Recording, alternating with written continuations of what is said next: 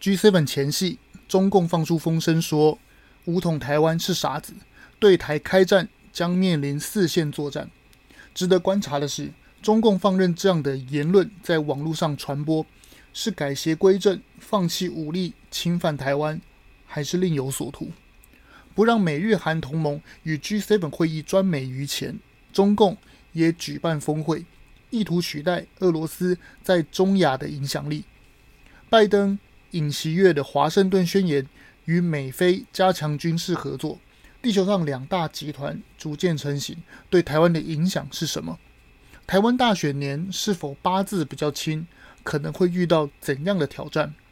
买书阿贡打来怎么办？然后中共就真的打电话来了。这整件事啊，我们该如何解读？其中不为人知的秘密又有哪些？其中的细节，你一定要知道。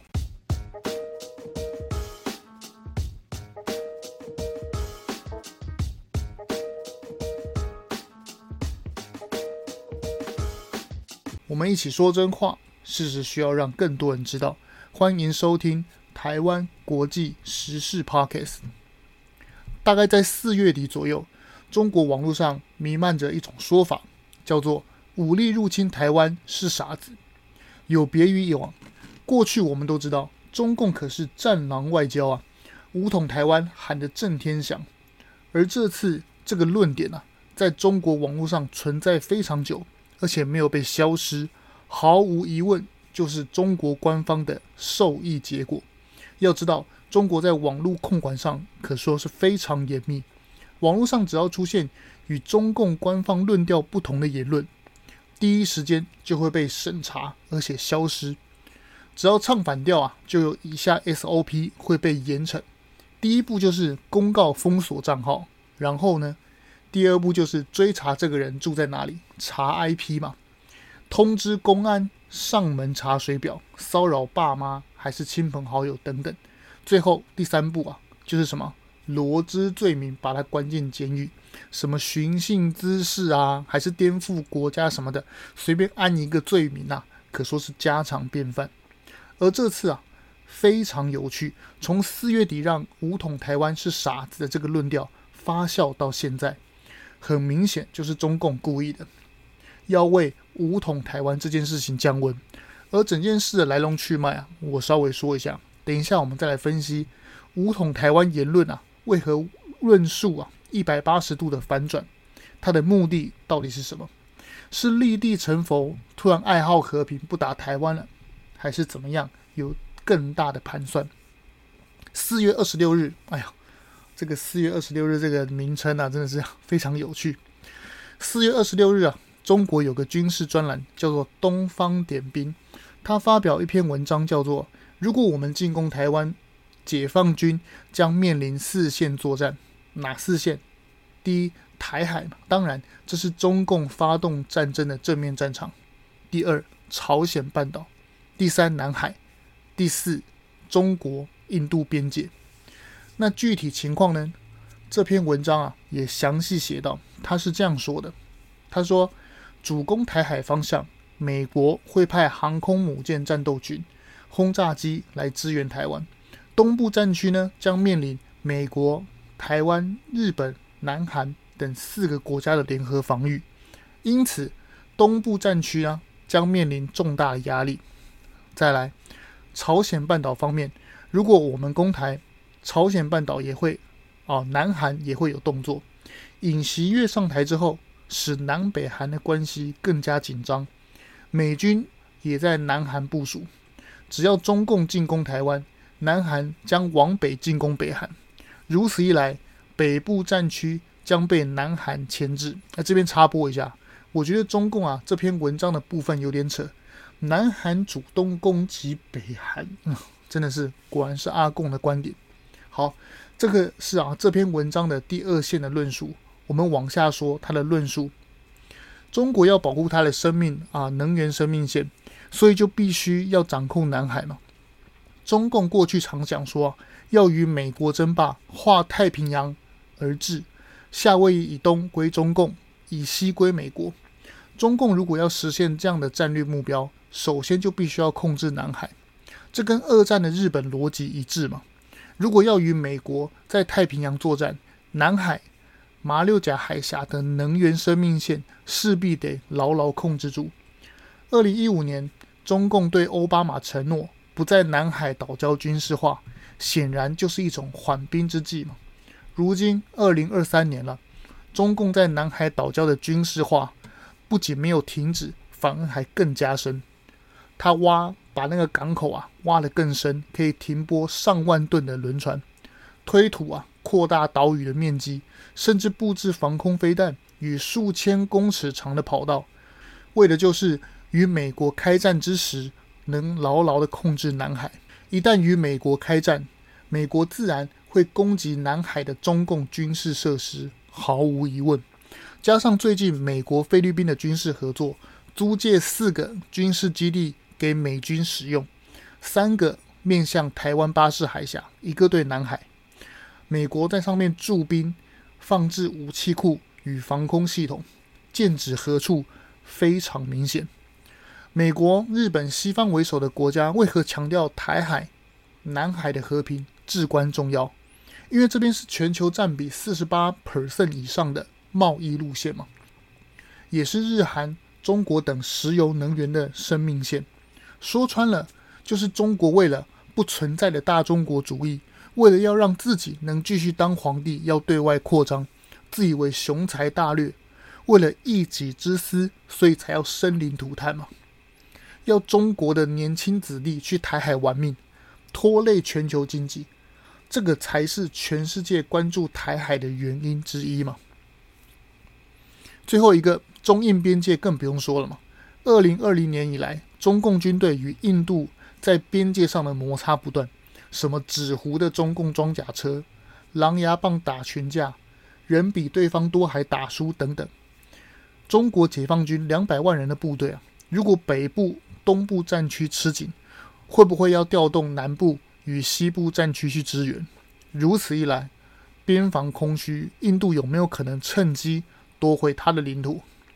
想必这样的思路啊，是中共考虑之一。然而，G7 世界工业国家会议联合声明势必将乌克兰与台湾安全摆在台面上讨论，并且发表共同声明。反对俄罗斯与中共入侵等单方面的发动战争，这个时候小粉红就不同意了嘛？怎么会把共同声明相当于联合记者会的东西啊看得如此之重？小粉红他接着说：几个工业国家反对啊，我们中国就要听吗？况且俄罗斯与中国都没参与啊，有白纸黑字吗？你 G7 有很重要吗？是的，小粉红说对了，联合声明记者会。确实仅仅是种宣言，就如同开罗宣言与波茨坦公告一样，都只是记者会，甚至是啊讲难听点密室协商吧。那为何没有白纸黑字，甚至是中共都没参加的开罗宣言，却被你中国拿来当并吞台湾的借口？而 G7 更多先进国家的联合声明却被中国人嗤之以鼻，为什么呢？一九九七年，柴契尔夫人与邓小平的中英联合声明有签约了吧？有备份在联合国大会吧？那请问，香港主权移交中国之后，一国两制的马照跑，舞照跳，请问如今安在哉？没有吧？中共说翻脸就翻脸。如今台湾还有个候选人跑去金门喊说什么要和平谈判？请问要谈什么？大英帝国。美国协议，中共啊，说翻脸就翻脸。那个啊、一个组装 iPhone 的代工厂商，公司内还有共产党支部的这个啊，这个商人，要怎么跟中共谈和平呢、啊？是谈台湾属于中国的和平，还是特首谁当？这个人啊，只是比较诚实的讲出国民党要玩的把戏是什么吧。现在朱立伦正大光明匾额后面的储君小盒子公布啊，结果不是他，是另外一个空话王。其实这个空话王啊，对台湾更可怕，因为什么都不用表态的他，问 A 答 B 的这个总统候选人，如果真的当上总统，会把国家带往何处？啊，不知不觉又扯到国内政治啊，真的不想谈国内那些圈圈叉叉，让我们把话题回到 G7。英国前首相特拉斯近日访问台湾，拜会副总统与国会立法院，就再三提到台湾的事情就是全世界的事。北约也即将在日本设立办公室，也拟定计划，欧洲国家要派军舰常驻亚洲，而且施压中国对俄乌战争的表态。前阵子联合国大会上谴责俄罗斯入侵乌克兰的这件事上，中共就投下赞成票，就是因为欧盟拿中国贸易协定来威胁嘛。要知道，中共如果在俄罗斯侵略乌克兰的立场上如果不表示态度的话，就是偏袒普丁。这个是欧盟啊跟中共这样说的。总而言之，言而总之，欧洲给的压力不小，而且北约啊。既然东扩到太平洋这边、日本这边来了，这个很有可能啊，是让中国放软，让武统台湾是傻子的这个言论蔓延的其中之一的原因。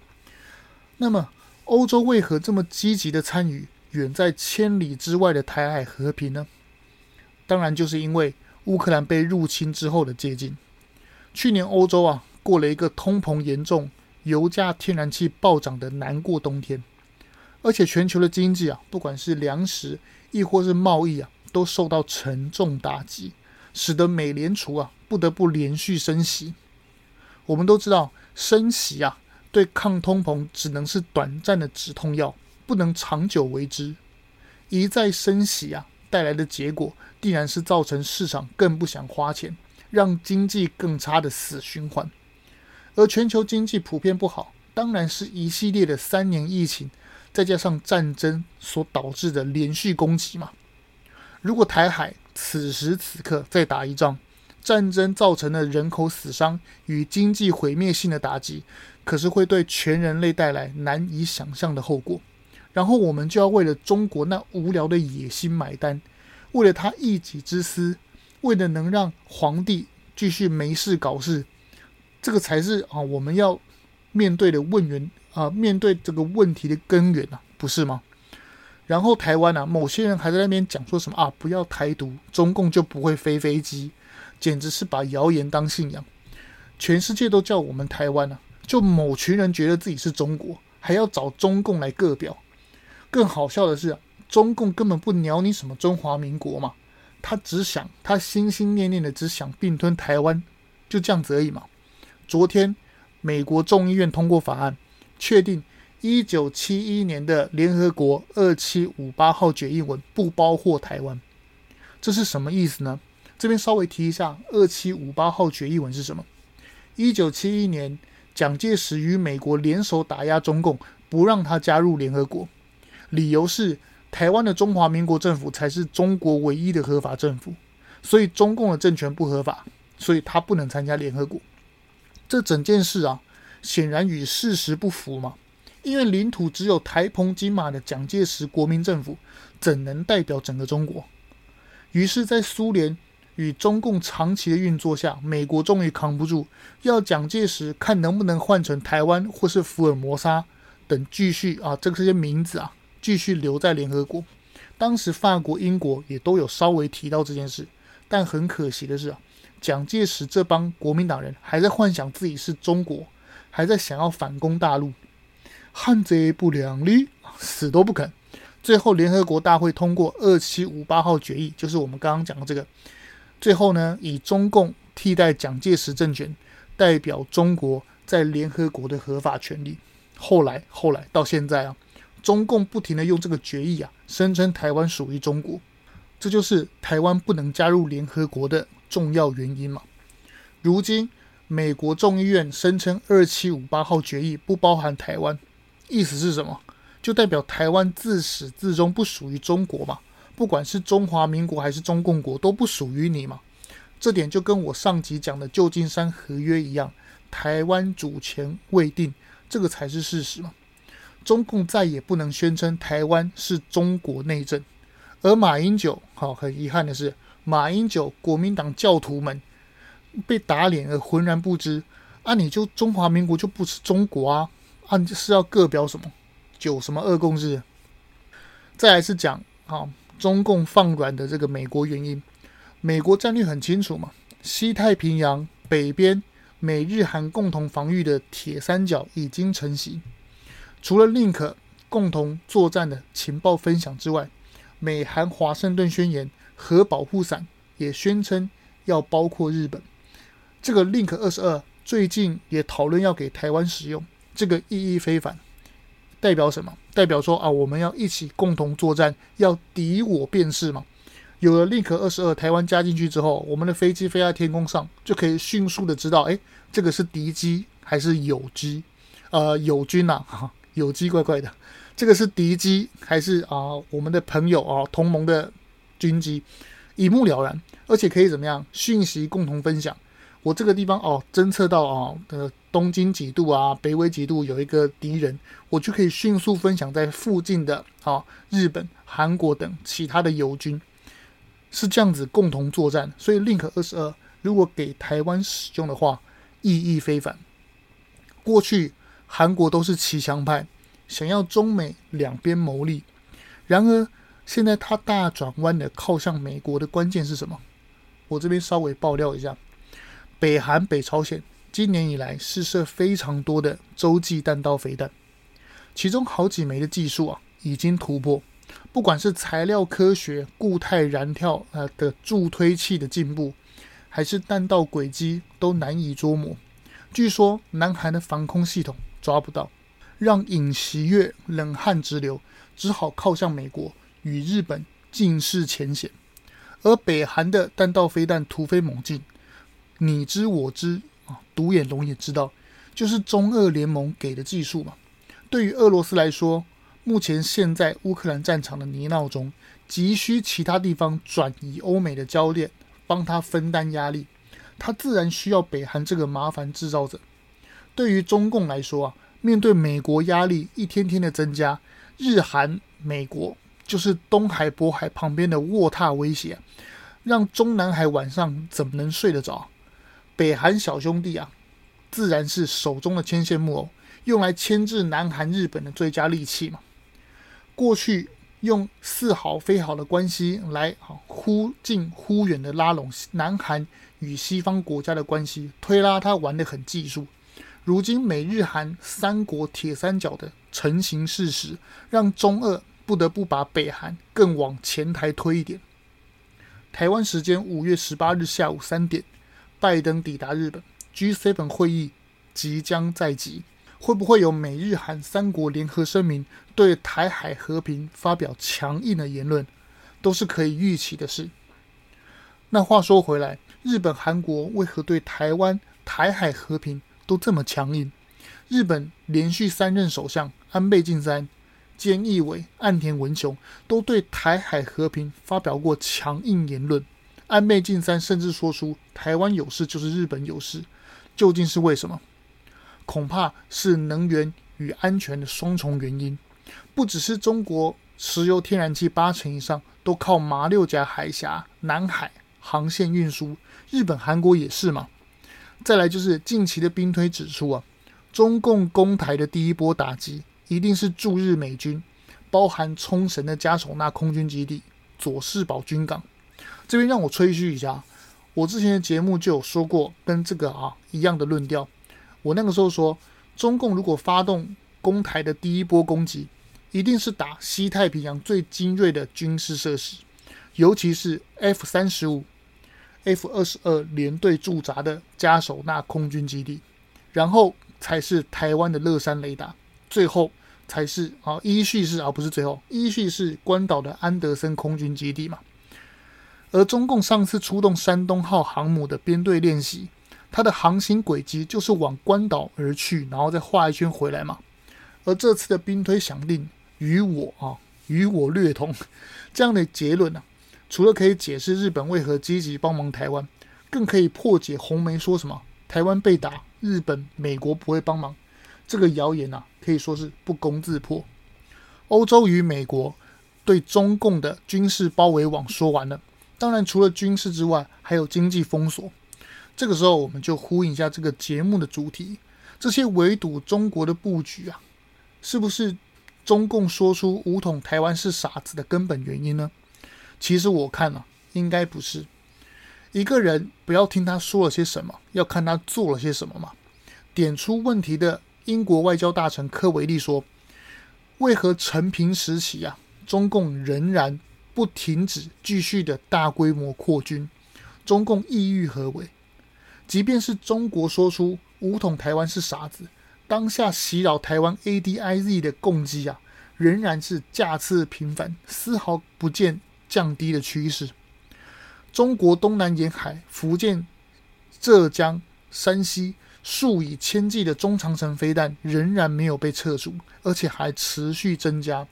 就像拿着匕首对着被害人说：“哦，我觉得伤害你是傻子。”嘴巴这样讲，可是手却紧握凶器，毫无放下的迹象一样嘛。中共对全球的威胁依然没有停止脚步，尽管中共王毅与美国苏利文会面后。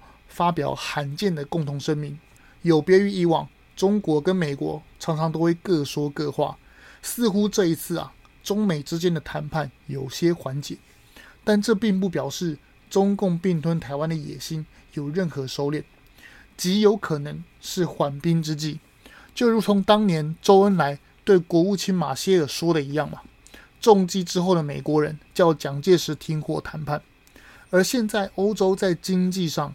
军事上双重给中共压迫，与美日韩菲律宾西太平洋加上 AUKUS 的强大压力下，让现在的中共故技重施，缓兵之计，假装示弱。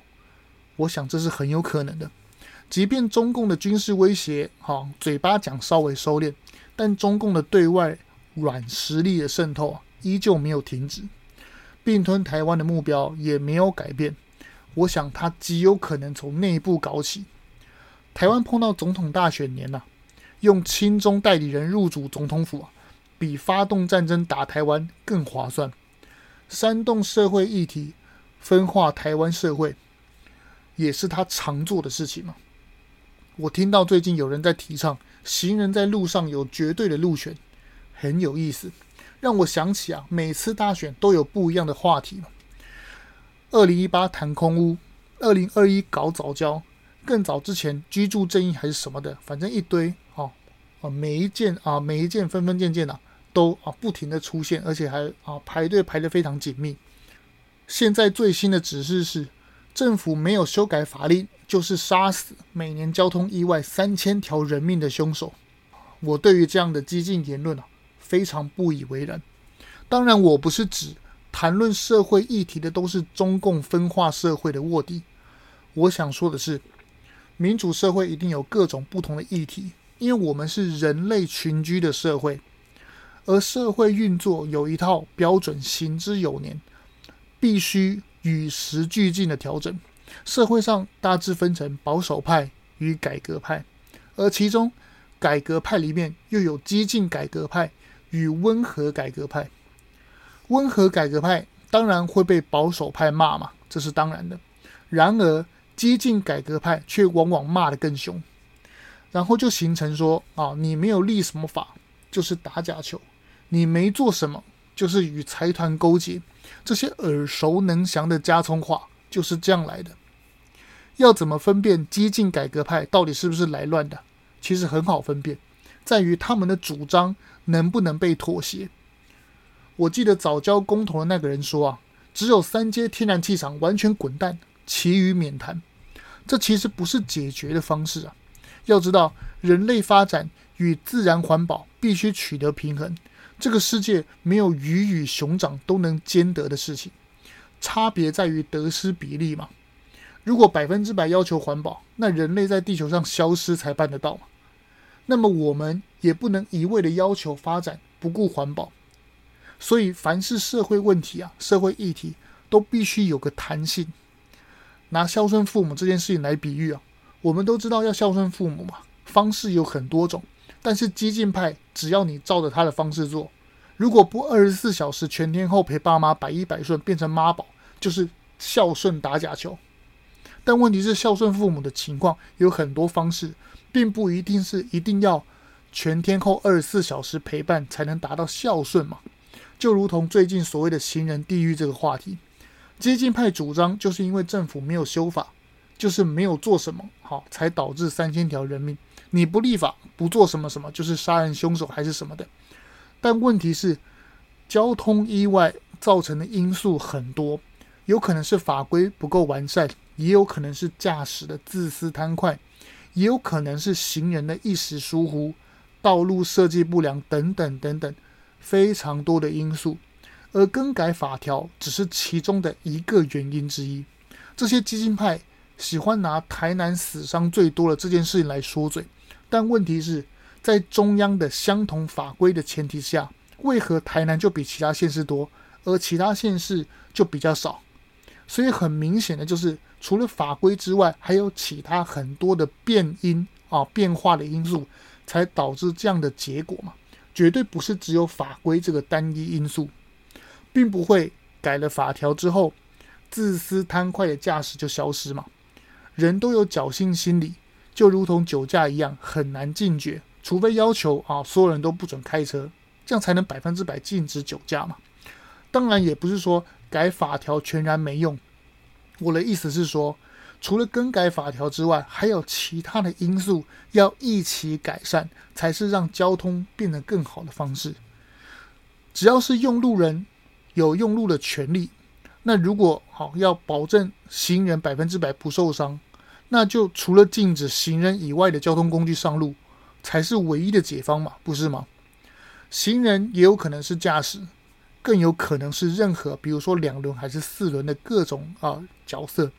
而社会议题啊，不是数学公式，什么套什么公式就会得到什么等于这样那么硬，而是一种妥协与整体进步，单方面。言辞激烈指控谁才是罪魁祸首，用这种方式来讨论社会议题，是啊，是把这整件事情当做开封府的升堂问案吗？更有些团体啊，把这些社会议题升华成什么什么党没做什么事，把它拿来当政治斗争哗众取宠的方式，用资讯落差煽动情绪的方式，说什么啊，不做什么就下台。那真的是非常的遗憾呐、温和改革派不代表没做事，激进改革派弄巧成拙的先例很多。别忘了实价登陆，台湾的房价是升高还是降低？南韩文在寅前总统，他克什么空屋税还是什么什么税？结果他垫高首尔房价，一去不复返。早交公投为了安抚，多付出去一百五十亿的外推税金。都是你我口袋的钱啊！这些啊种种的案例很多，都是激进改革下要付出的成本，值得吗？原本不想谈的这一趴社会议题啊啊，算了，讲的都讲了，那我们把话题拉回中共渗透，中共的啊间谍法任意搜索外国企业，逮捕骚扰加拿大议员啊，这个议员叫做呃庄文浩。就是因为他是香港裔啊，香港移民嘛，香港移民到加拿大去，他当上议员，所以呢，他对中共压迫新疆的这件事啊提出法案谴责，于是中国政府就骚扰他还住在香港的亲戚朋友，太多了，说不完。这些事情啊，再再显示中共渗透全世界、颠覆地球秩序的野心丝毫没有改变。完全不是说啊，他说什么啊，武统台湾是傻子的这个啊缓和的迹象，通通啊通常都没有这些缓缓和的迹象。即使他嘴巴这样讲，中国对全世界渗透这么用力，难道嗯对台湾就没有长臂管辖吗？对待好、在家门口的台湾，怎么可能幸免？我们马上讲发生在台湾的事，而这些事啊，极有可能已经出现在你我周遭。台湾秘书长啊，迪加啊，秘书长杨秘书长在某电商买了一本书，叫做《阿贡达来怎么办》，然后呢，就真的接到操中共口音、自称市场调查的人员电话，在电话中啊，这个人不停的说中国武力有多强，台湾军人不堪一击，美国不会帮忙。这个杨小姐啊，非常机灵，把整段的谈话都录下来。有兴趣，大家可以找来听。虽然整件事情呢、听起来像阿六的啊娱乐新闻，但仔细想想啊，其实很恐怖。去电商买什么书，为何会被知道？被一般的诈骗集团说到说啊什么什么操作 ATM 骗钱啊，可能不会那么惊讶。而这次买什么书，叫什么名字，甚至是一些涉及个人隐私的事，为何这个打电话来的人都知道？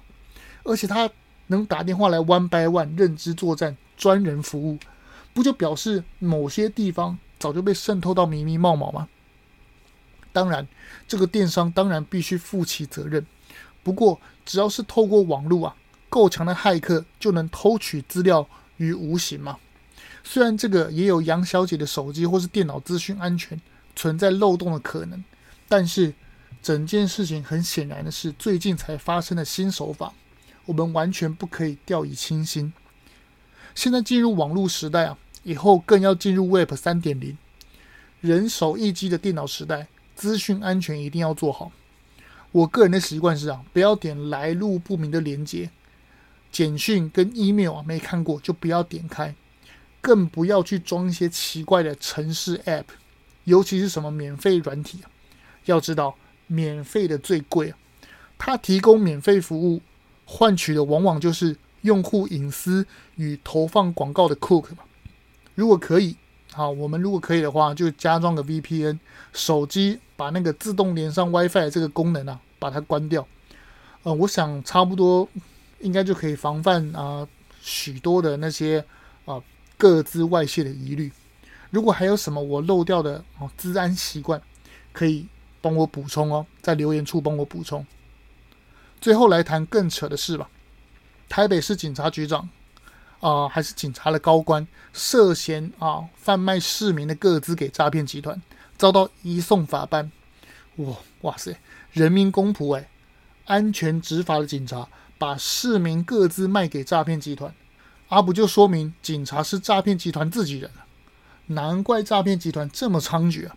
我们跨入一个新时代，自然会有许多法律漏洞，在还没立法保障、建立完整制度之前。我们要做的是先自保，不被骗的方式啊啊、不外乎就是不要贪小便宜嘛。